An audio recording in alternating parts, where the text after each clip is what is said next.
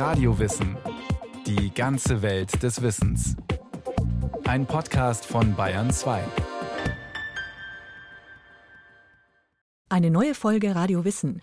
Heute geht's um Guido von Arezzo. Dieser Benediktinermönch war es, der vor 1000 Jahren ein System erfand, um Klänge auf Papier zu verewigen. Eine Sendung von Markus Farnhöfer.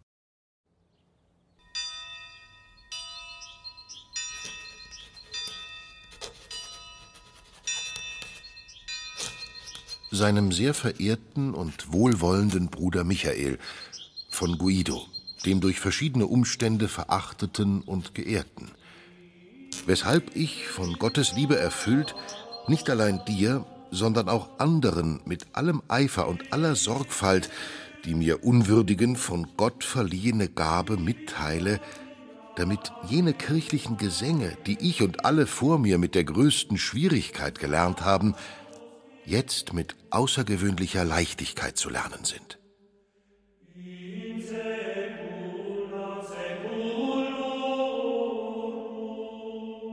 Es ist um das Jahr 1030 nach Christus. Da sitzt ein Benediktiner namens Guido von Arezzo mit gespitzter Feder an einem Schreibpult.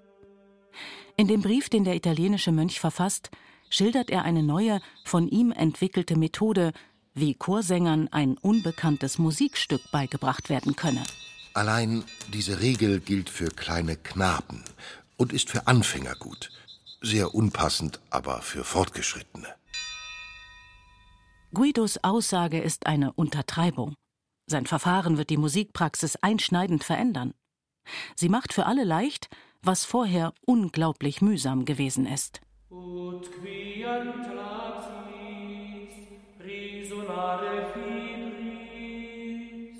die Solmisation, wie wir Guidos gesangspädagogischen Kniff nennen, ist die Methode, die hinter den Tonsilben Do, Re, Mi, Fa, So, La steht. Bei Guido heißt Do jedoch noch Ut.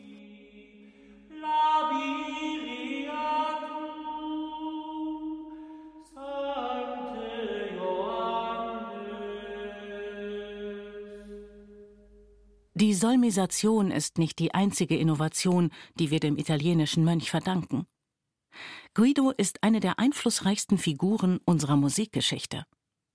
Ein neuerer mit Langzeitwirkung, denn vieles, was sich der Mann aus Arezzo ausgedacht hat, hat bis heute Bestand. Zum Beispiel der Notenschlüssel.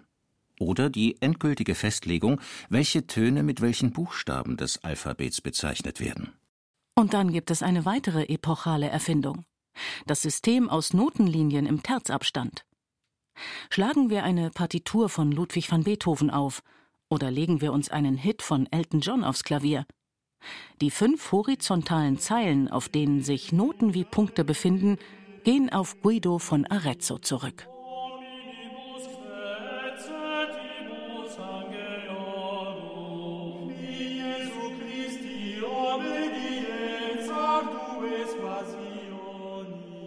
Als Guido von Arezzo vor tausend Jahren seine Notenlinien entwickelt, ist dies ein musikalischer Quantensprung.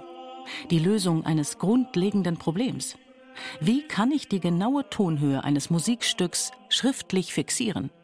Vor Guido ist dies trotz etlicher Versuche nicht so recht möglich.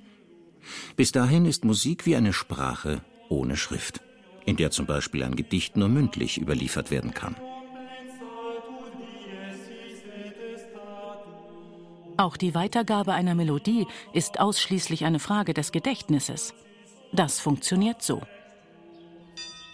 Ein Mönch des Klosters A besucht das Kloster B.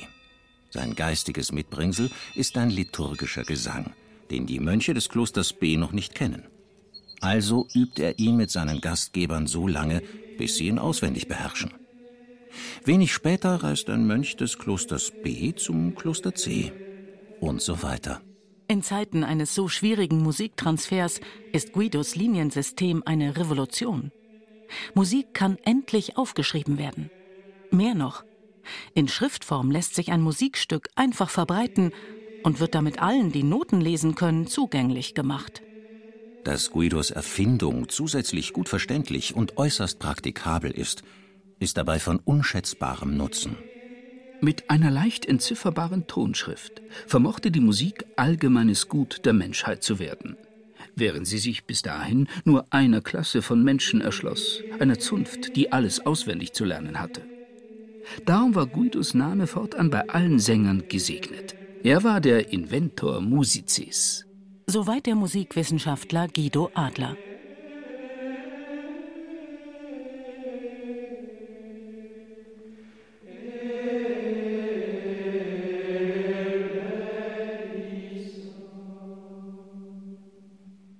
Was wissen wir über Guido von Arezzo? Nur sehr wenig. Er sei ein gelehrtester Musiker und ehrwürdiger Mönch. Charakterisiert er sich selbst nicht ohne Stolz. An einer anderen Stelle schreibt er von seiner Sehnsucht nach einem einfachen Leben. Guido muss ein engagierter Pädagoge gewesen sein. Da sowohl natürliche Neigung als auch das ermunternde Beispiel guter Menschen mich zu einem besonderen Liebhaber gemeinnütziger Tätigkeiten machte, ging ich daran, Knaben in der Musik zu unterrichten. Und sonst? Menschen des Mittelalters treten selten als klar umrissene Individuen aus dem Nebel der Geschichte. Guido von Arezzo wird um 992 in Italien geboren. Nach seinem Eintritt in den Benediktinerorden finden wir ihn in der norditalienischen Abtei Pomposa. Das Kloster liegt dort, wo der Po in die Adria mündet. Zu Beginn des zweiten nachchristlichen Jahrtausends ist es ein kulturelles und geistliches Zentrum von überregionaler Bedeutung. In Pomposa muss es zu Konflikten gekommen sein. Ihr Auslöser sind wahrscheinlich die revolutionären musikalischen Ideen des jungen Mönchs. Guido verlässt Norditalien und wirkt ab ca. 1023 als Lehrer an der Kathedralschule von Arezzo. In der toskanischen Stadt verfasst der über 30-Jährige seine berühmteste Abhandlung. Micrologus Guidonis de Disciplina Artis Musicae. Kurze Abhandlung Guidos über die musikalische Kunst. Halleluja, dulce Carmen, vox perennis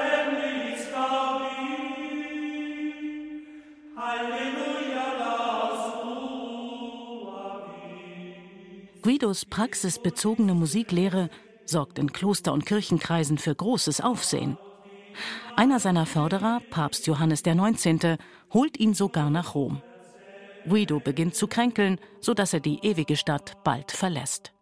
Wo und wie der Benediktiner seine letzten Lebensjahre verbracht hat, ist unklar. Irgendwann um 1050, vielleicht sogar um einiges früher, muss Guido von Arezzo gestorben sein.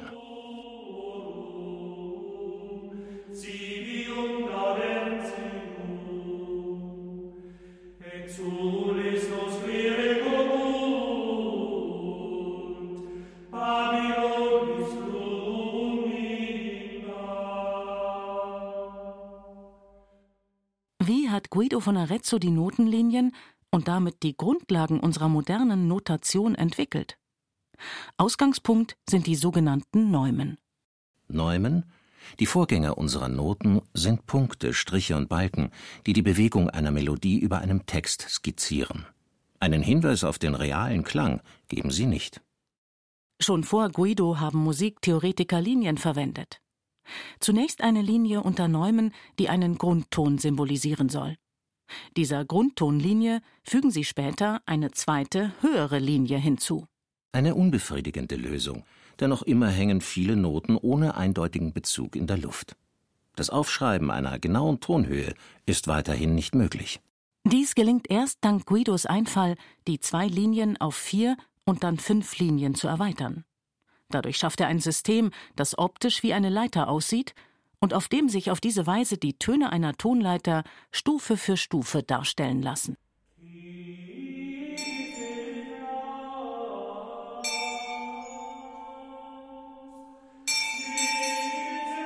Ora et labora et lege. Bete, arbeite und lies.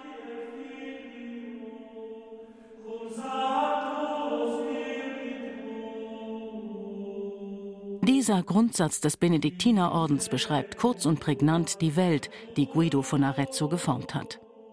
An der Schnittstelle zum Früh- und Hochmittelalter Als außer Mönchen kaum jemand lesen und schreiben kann, haben Klöster das Monopol auf Wissen und Bildung. Das gilt auch für die Ars Musica. Die Klöster. Nirgendwo sonst gibt es kunstvolle Gesänge, die als Teil des Gottesdienstes allgegenwärtig sind.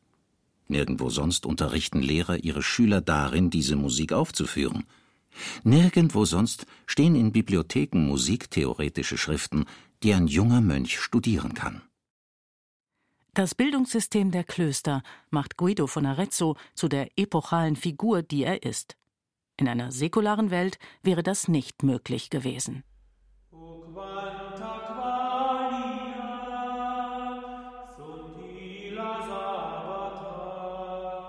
Die dritte Stufe der Demut.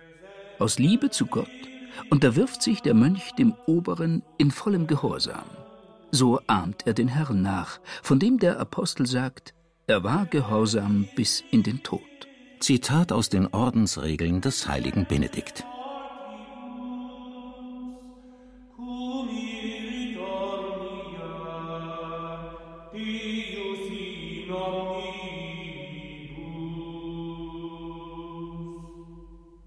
Guido von Arezzo. Stellen wir uns vor, wir könnten den Erfinder der Notenlinien bei seinem geistlichen und damit auch musikalischen Werdegang begleiten. Guido dürfte, wie damals üblich, sieben Jahre alt gewesen sein, als ihn seine Eltern den Benediktinern übergeben. Die Urkunde, die diesen Akt bezeugt, spricht von Opfergabe. Denn der Ordenseintritt schneidet den Beziehungsfaden zwischen Eltern und Kind radikal durch. Ältere Ordensbrüder übernehmen die Erziehung des Novizen, mönchische Schulmeister unterrichten ihn in Lesen, Schreiben, Rechnen und Latein. Eine wichtige Aufgabe des Klosternachwuchses ist die musikalische Gestaltung von Messen und Stundengebeten.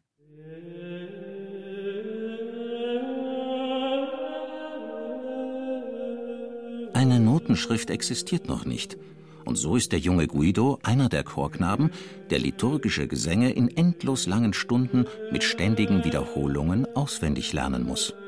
Es gelte, was der Prophet sagt.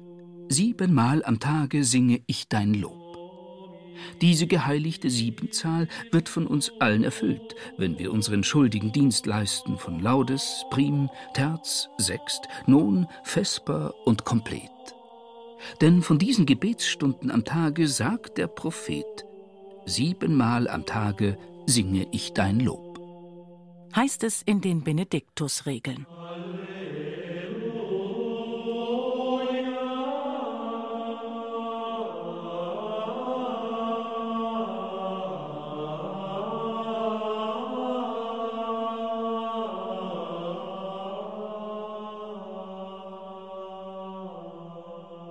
Es dauert eine Ewigkeit, bis Mönche das umfangreiche Repertoire an liturgischen Melodien beherrschen. Ein Umstand, der Guido zutiefst frustriert haben muss. Deshalb wird er als erwachsener Mann eine revolutionäre Methode entwickeln, die Solmisation. Solmisation ist das Prinzip Eselsbrücke. Denn Guido hat folgenden Einfall. Er greift auf eine Melodie zurück, die jeder Sänger im Ohr hat um daraus die Töne, Tonfolgen und Intervallsprünge eines neu zu erlernenden Gesangs abzuleiten. Wenn du also eine Tonverbindung dem Gedächtnis so einprägen willst, dass du sie in jedem Gesang, der dir begegnet, sofort und mit aller Sicherheit angehen kannst, so musst du dir diese Tonverbindung am Anfang einer dir gut bekannten Melodie merken. Guidos Eselsbrückenmelodie ist ein alter Hymnus, der Johanneshymnus. Siehst du, wie diese Melodie in ihren sechs Teilen mit sechs verschiedenen Tönen beginnt? Guido stellt Folgendes fest. Der Johanneshymnus gliedert sich in sechs Halbsätze. Die Anfangstöne dieser Halbsätze ergeben einen Hexakkord. Das ist eine Sechstonfolge, die den ersten sechs Tönen unserer heutigen Durtonleiter entspricht. Jetzt nimmt sich Guido den Text des Hymnus vor. Er verwendet die erste Textsilbe jedes Halbsatzes, um den dazugehörenden Ton zu benennen. Ut queant laxis ut resonare fibris re Mira gestorum mi. Famulituorum fa. Solve polluti so.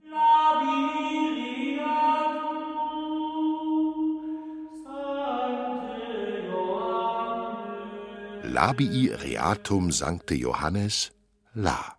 Guidos Verfahren ermöglicht es dem Sänger in seiner Klangvorstellung, die Töne jeder Melodie mit den Solmisationssilben in Bezug zu setzen. Genauso wie ein Kantor mit Ansage wie Ut, Mi, Re, Mi seinem Chor eine konkrete musikalische Phrase vermitteln kann. Das beschleunigt das Erlernen eines Gesangs auf beeindruckende Weise. Was zuvor oft Monate gedauert hat, geschieht jetzt in einem Bruchteil der Zeit. Noch einmal zurück zu Guidos Biografie, wie sie gewesen sein könnte. Der junge Benediktiner ist jetzt Student. Universitäten gibt es noch nicht. Deshalb erfolgt Guidos höhere Ausbildung klosterintern. Wie alle angehenden Gelehrten beschäftigt er sich mit den sieben freien Künsten.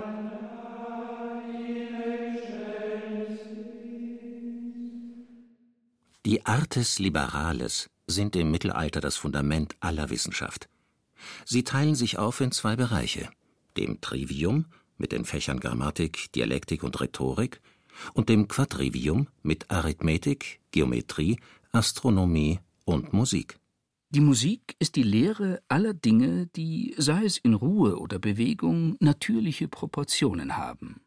Eine Lehre, die die Harmonie mit Hilfe des leuchtenden Verstandes erkennt meint der Scholastiker Johannes Scotus. Das Fach Musik der Artes Liberales beruft sich auf Denker der griechischen Antike wie Plato oder Pythagoras und hat wenig mit praktischem Musizieren zu tun.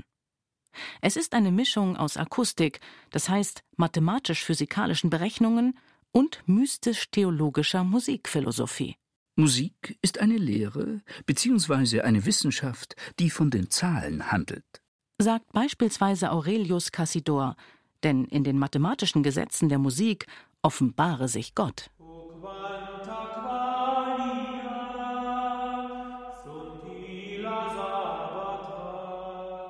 Der junge Guido dürfte alle ihm zugänglichen musiktheoretischen Traktate verschlungen haben. Was er liest, bringt ihn jedoch ins Grübeln. Das meiste ist ihm zu verstiegen, zu weit weg von den Problemen des Musikalltags. Er will neue Wege gehen. Guido beschließt, die Musik seiner Zeit zu systematisieren. Gibt es für alle Töne, die in liturgischen Gesängen gesungen werden, einen kleinsten gemeinsamen Nenner?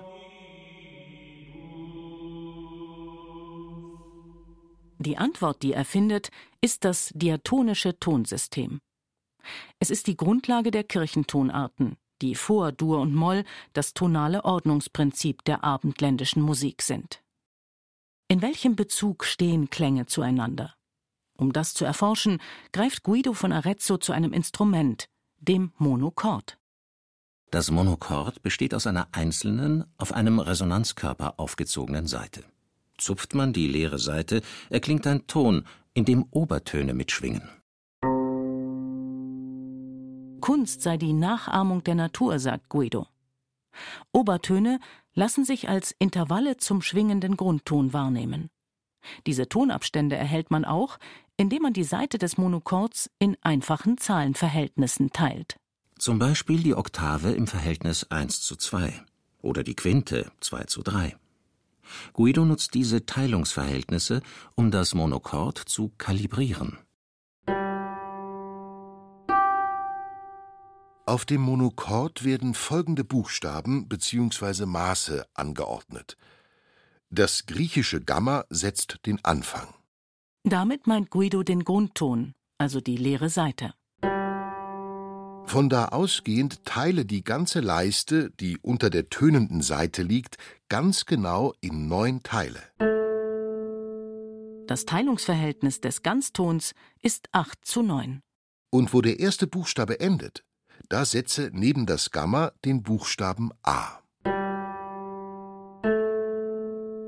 Guido setzt dieses Verfahren fort und erhält eine Tonleiter aus sieben Tönen im Ganz- und Halbtonabstand, die er nach den ersten Buchstaben des Alphabets, A, B, C, D, E, F, G benennt. A, B bzw. H, wie wir in Deutschland sagen, C, D, E, F, G, das sind die weißen Tasten am Klavier.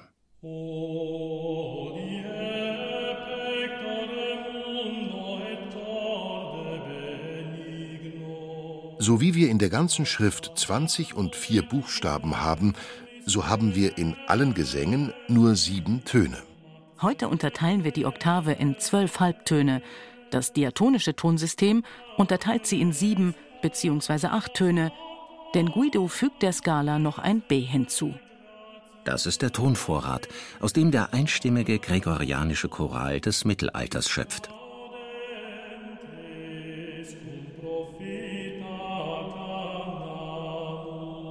Guido von Arezzo, Musiktheoretiker, Musiker und Mönch. Seine Ideen bedeuten eine Zeitenwende. Und da geht es dem Benediktiner wie vielen bahnbrechenden Neuerern, er ist neben Bewunderung auch Anfeindungen ausgesetzt. Wissen ist Macht. Deshalb sind mittelalterliche Klöster hermetische Orte, deren Erkenntnisse nicht nach außen dringen dürfen.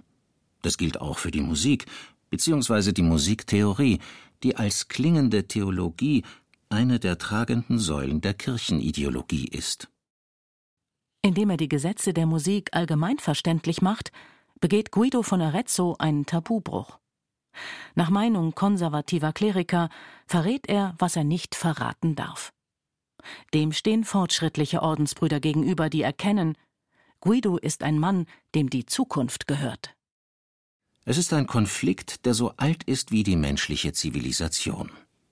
So sagt Adabald von Utrecht, ein Zeitgenosse des Mönchs aus Arezzo. Man verehrt allgemein das Alte und weist das Neue zurück. Aber auch das Alte war einmal neu. Und darum geht das Neue dem Alten voran. Daher ist es dumm, das zu verachten, was vorangeht, und das anzunehmen, was nachfolgt.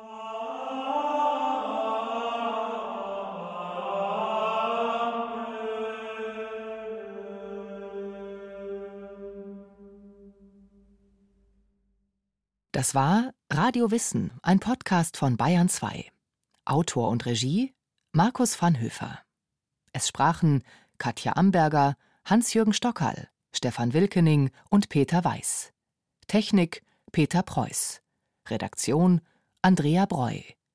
Wenn Sie keine Folge mehr verpassen wollen, abonnieren Sie Radio Wissen unter bayern2.de slash podcast.